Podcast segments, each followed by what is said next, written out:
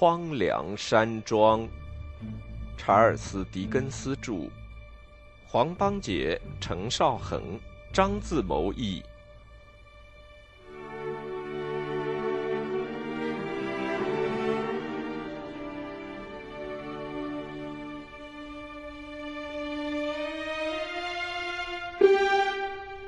第六十五章：重新生活。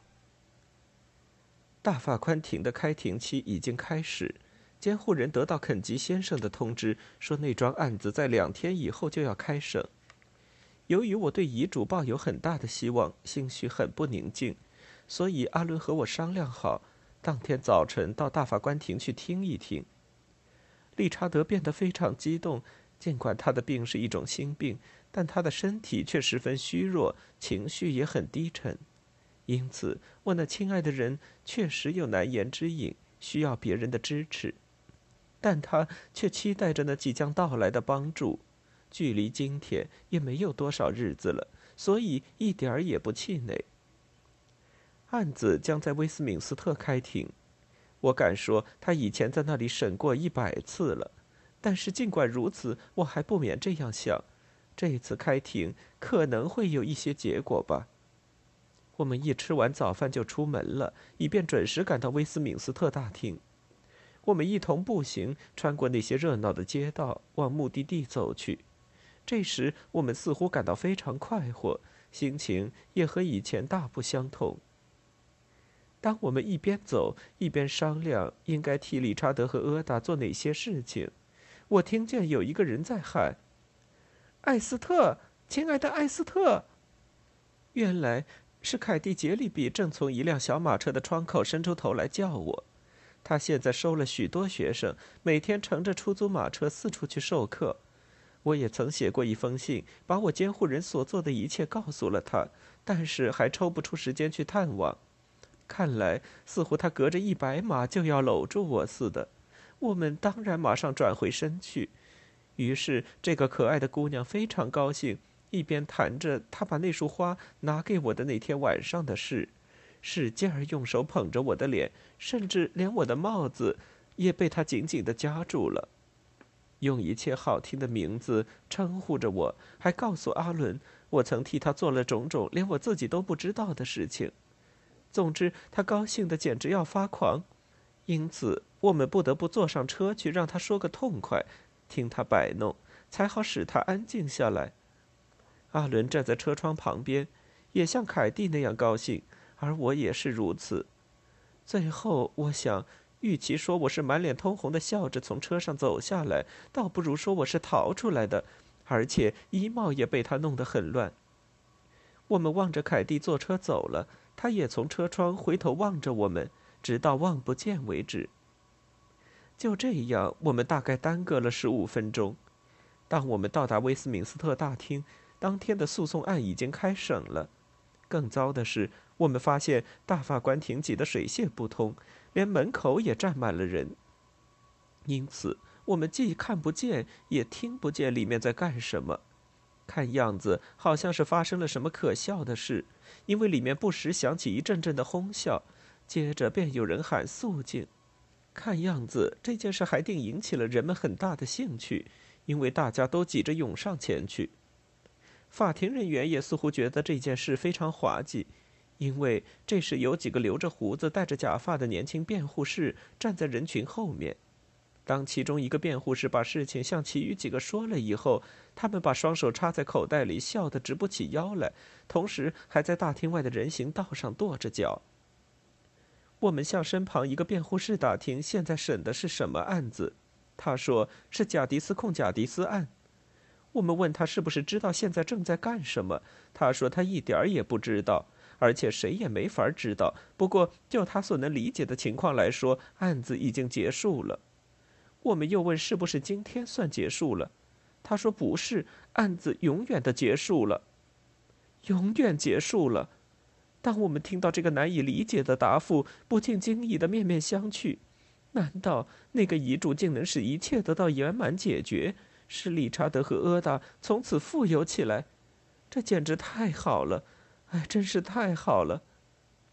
我们正犹豫间，听众就散开了，一大群满面通红、神色兴奋的人像潮水一般的涌出，带来了一股气味儿。他们笑容满面，兴高采烈，仿佛是刚看完一场滑稽戏或是杂耍，而不像是从法院里走出来。我们站在一边，想等一个熟人。就在这时，大捆大捆的公文抬了出来，有的装在布袋里，有的因为太大，布袋装不下，一堆堆的公文捆成各种样子，或者捆得不成样子。人们搬着他们摇摇晃晃的出来，暂时扔在大厅外边的人行道上，接着又进去搬。就连这些办事员也禁不住要笑。我们向那一捆捆的公文看了一眼。发现每一件都有“贾迪斯控贾迪斯案”的字样。我们像一个站在公文堆里，像是官员的人打听案子是不是了结了。是啊，他说：“一切的一切总算结束了。”接着便放声大笑起来。这时，我们看见肯吉先生从法院里走出来，他脸上带着一种和蔼而又庄严的样子，一边听霍尔斯先生说话。后者的态度非常恭敬，手里拿着公事包。霍尔斯先生第一个看见我们。先生，萨姆森小姐也在这里。他说：“还有，伍德科特先生。”哦，真的吗？不错，真是萨姆森小姐。肯吉先生说着，一边彬彬有礼的向我举帽致意。您好，见到您非常高兴。贾迪斯先生没有来吧？贾迪斯先生没有来。我提醒他说，贾迪斯先生永远也不会到这里来。其实，肯奇先生答道：“他今天不来也好，因为他，呃，背着我这位好朋友，也许可以这样说，他那高深莫测的妙论会得到更有力的依据，尽管是不合情理，却会得到更有力的依据。”请问今天有什么结果吗？阿伦问道。对不起，您说什么？肯吉先生用一种过分谦恭的口气问道：“今天有什么结果吗？”您问什么结果？肯吉先生把话重复了一遍。当然有，呃，不过收获不大啊，收获不大。我们被打断了，呃，突然就被迫终止了。我的意思是，呃，就在……嗯，好吧，呃，这样说吧。就在刚开始的时候就停下了。这份遗嘱是否认为是真迹，先生？阿伦说：“您能告诉我们吗？”如果可能，我当然愿意奉告。肯吉先生说：“不过我们还来不及研究，还来不及研究，还来不及研究。”霍尔斯先生跟着，他那微弱低沉的声音好像是个回声。你想一下，伍德科特先生，肯吉先生一边挥动着他那只像泥水匠的银泥刀似的手，一边用巧妙的口才滔滔不绝地说：“这是一件著名的讼案，时间拖得很久，案情错综复杂，无怪乎人们把这个案子称为大法官庭诉讼史上的一个里程碑了。人们对他容忍的时间也太长了。”阿伦说：“的确。”的确是这样，先生。”肯吉先生答道，带着某种谦虚的样子笑了起来。“嗯，的确是这样。请您再想一下，伍德科特先生。”这时他又摆出了一副神气十足，甚至可以说是严肃的样子。这个著名的案子引起了无数的困难和种种意外，同时还涉及一些巧妙的假设和各式各样的程序。这可是需要学问、才干。辩才、知识和智慧，伍德科特先生，高度的智慧。许多年来，呃呃，我想这么说吧，司法界人士的心血，以及嗯，请允许我再补充一句，法官们最丰富的经验，都花在贾迪斯控贾迪斯一案上面。如果要解决这桩著名的疑案，从而使公众获益、国家增光的话。那么，呃，先生，那就需要金钱或与金钱相等的东西作为代价。肯吉先生，阿伦似乎顿时恍然大悟地说：“请原谅，我们时间不多。您的意思是不是说，本案的诉讼费已经把全部产业都耗光了呢？”“嗯，我想是的吧。”肯吉先生答道。“呃，霍尔斯先生，您的意见怎样？”我想，也是这样。霍尔斯先生说：“那这么说，案子岂不是不了了之？”呃，也许是这样的吧。肯吉先生答道：“呃，霍尔斯先生，您的意见呢？”也许是这样的吧。霍尔斯先生说：“嘿呀，那理查德一定会伤心的。”阿伦低声说。他脸上突然露出一种震惊和不安的神色。由于他对理查德了解很深，而我也常看到理查德的身体一天天衰弱下去，因此我那亲爱的姑娘在心中充满爱情的刹那间所吐露的那个预言，这时仿佛是耳边响起的一声丧钟似的。如果您要找卡斯顿先生、伍德科特先生，霍尔斯先生赶上来说。他在法院里，我让他留在那里休息一下。好了，再见，先生。再见，萨姆森小姐。当他一边用手摆弄着公事包的袋子，一边慢慢的端详着我的时候，他张开嘴喘了一口气，仿佛把他的当事人身上最后一块肉也吞了下去。然后移动他那用黑大衣紧紧裹住的病态的身子，带着公文包匆匆走向大厅那边的矮门，去赶肯吉先生，因为他好像对那位和蔼的快嘴先生的影子一步也不敢离开似的。亲爱的，既然你从前就托我照顾他，现在还是暂时让我去看看他吧。赶快把这个消息告诉贾迪斯先生，过一会儿到阿达家里来。我不许他送我上马车，而要他立刻去看理查德，同时让我去做他要我做的事。我匆匆的赶回家，找到了监护人，把我带回来的消息慢慢告诉了他。肖老太婆，她不动声色的说：“不管这桩案子的结局怎样，只要它能结束，就是一件意外的大好事了。可惜。”我那两位表亲，多可怜呐！整个早晨，我们一直在谈论他们，同时研究可能采取的步骤。下午，监护人陪我步行去西蒙法学院，到了门口，留下我便走了。我走上楼去，当我那亲爱的人听见我的脚步声，便走到外面的小过道来，搂住我的脖子。不过，他立刻就镇静下来。告诉我说，理查德已经问过我好多次。他说，阿伦上午发现他像块石头那样呆呆坐在法院的一个角落里。当他惊醒过来，他就猛然冲上前去，好像要大声谴责那个法官。但他这时含着一口鲜血，不得不停下来。于是阿伦就送他回家了。我进屋的时候，他正闭眼躺在沙发上，桌子上摆着一些兴奋剂。房间里光线已经遮暗，并且尽量的使空气流通，一切都整整齐齐而又安静。阿伦站在他后面，带着忧虑的神色看着他。我觉得他脸上毫无血色，而且当我现在看他闭眼躺在那里的时候，我才第一次看清他是多么衰弱。但他比我近来常见时却漂亮了一些。我悄悄地在他身边坐下。过了一会儿，他睁开眼睛，带着从前常见的笑容，有气无力的对我说：“德登大妈，吻我一下吧，亲爱的。”我看见他身体虽然虚弱，但仍然那么乐观，而且对前途仍抱有希望，所以心里既感到宽慰，又觉得意外。他说：“他对我们即将举行婚礼的事情感到说不出的高兴。”我丈夫一直是他和阿达的监护神，所以他祝福我们俩，希望我们能享受到人间的一切幸福。当我看见他拉着我丈夫的手，把他按在自己胸上，我觉得我自己的心也快要碎了。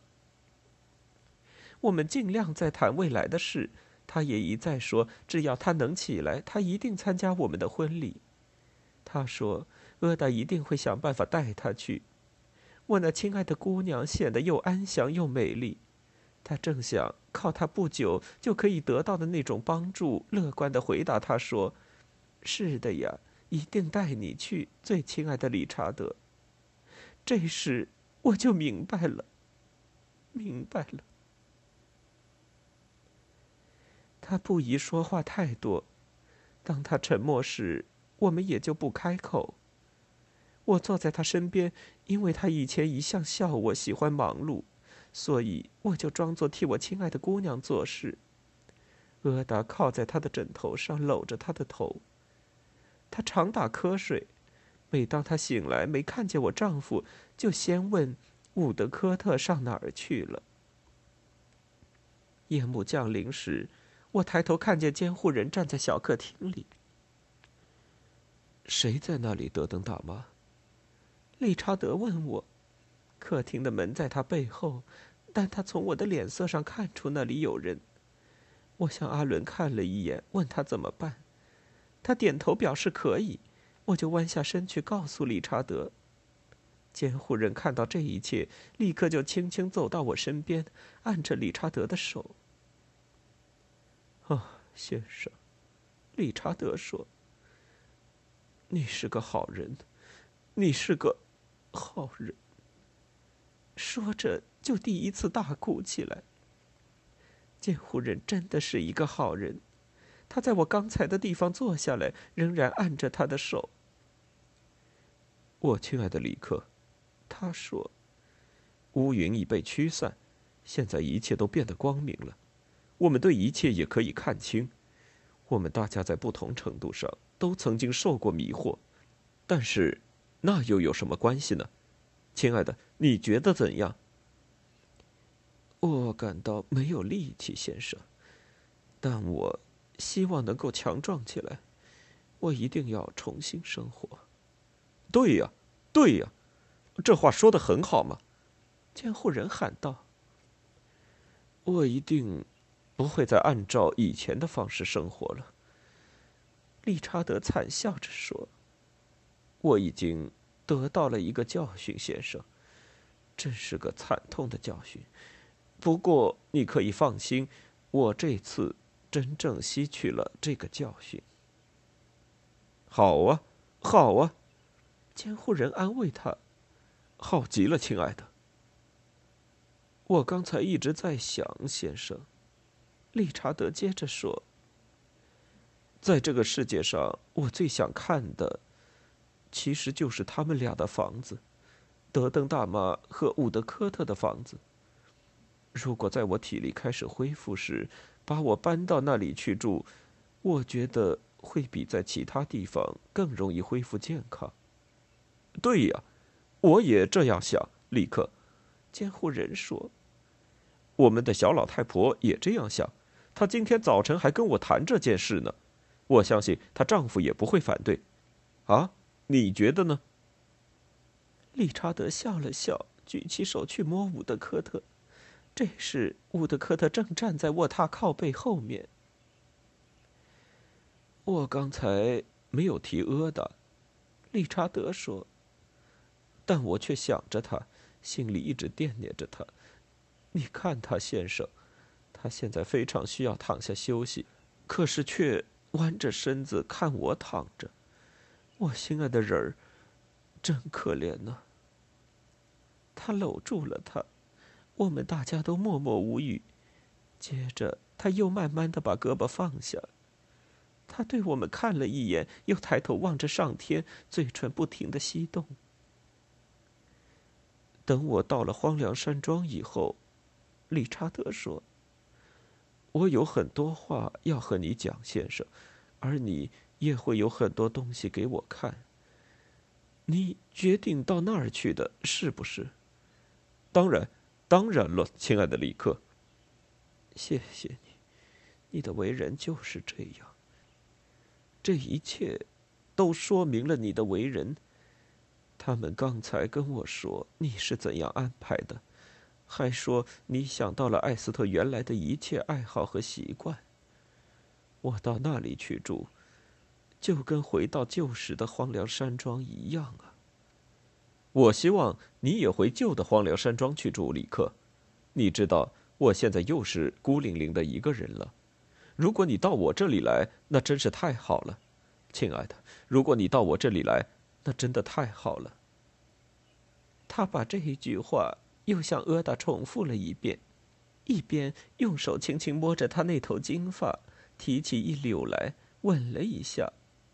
我想他一定是在心中发愿，如果他将来落得孤苦伶仃的地步，他一定要赡养他。这岂不是一场噩梦吗？理查德热烈的握住监护人的双手。这就是一场噩梦，立刻，就是一场噩梦。因为你是一个好人，所以能把它看成是一场噩梦。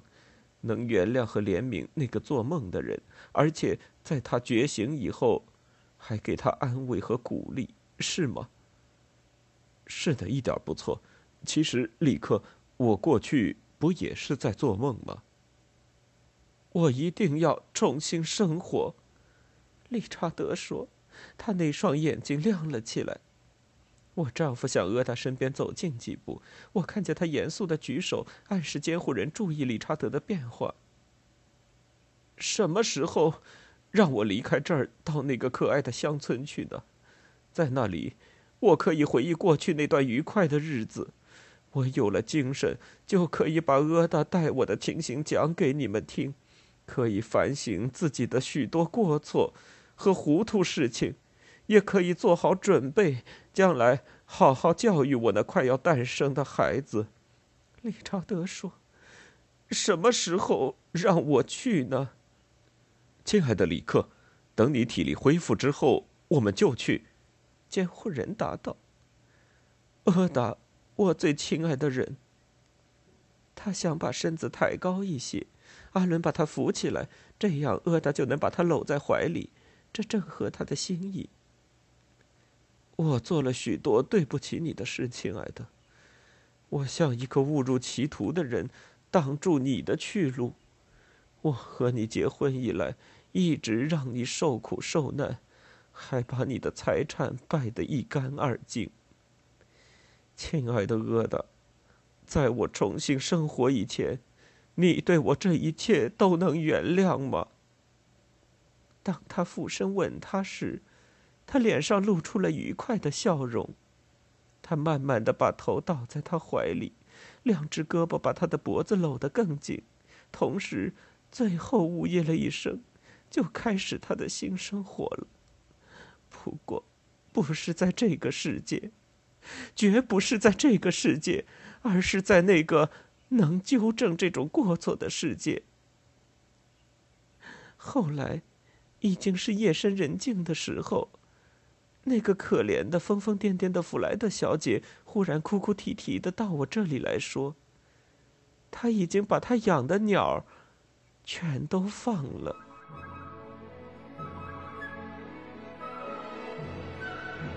荒凉山庄，查尔斯·狄更斯著，